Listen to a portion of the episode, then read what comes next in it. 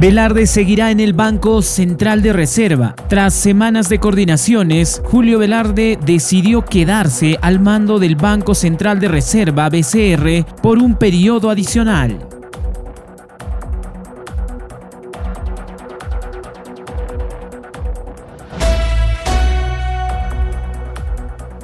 Tres congresistas renuncian a bancada Renovación Popular. Los parlamentarios Norma Yarou, María Córdoba y Diego Bazán renunciaron a la bancada de Renovación Popular, la cual lidera Jorge Montoya al no estar de acuerdo con la postura de la agrupación.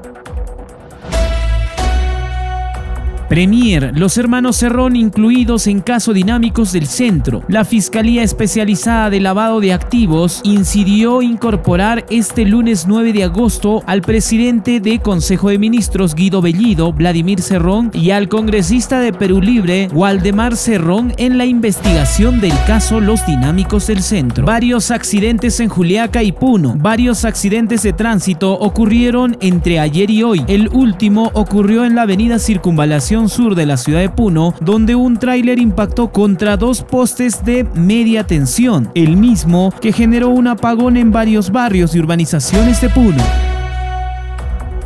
Ministro de Justicia bajó el sueldo y rechaza combustible. El titular de Justicia y Derechos Humanos Aníbal Torres dijo estar dispuesto al recorte de sueldo y autorizó al ministro de Economía a que se le reduzca el sueldo al 50%.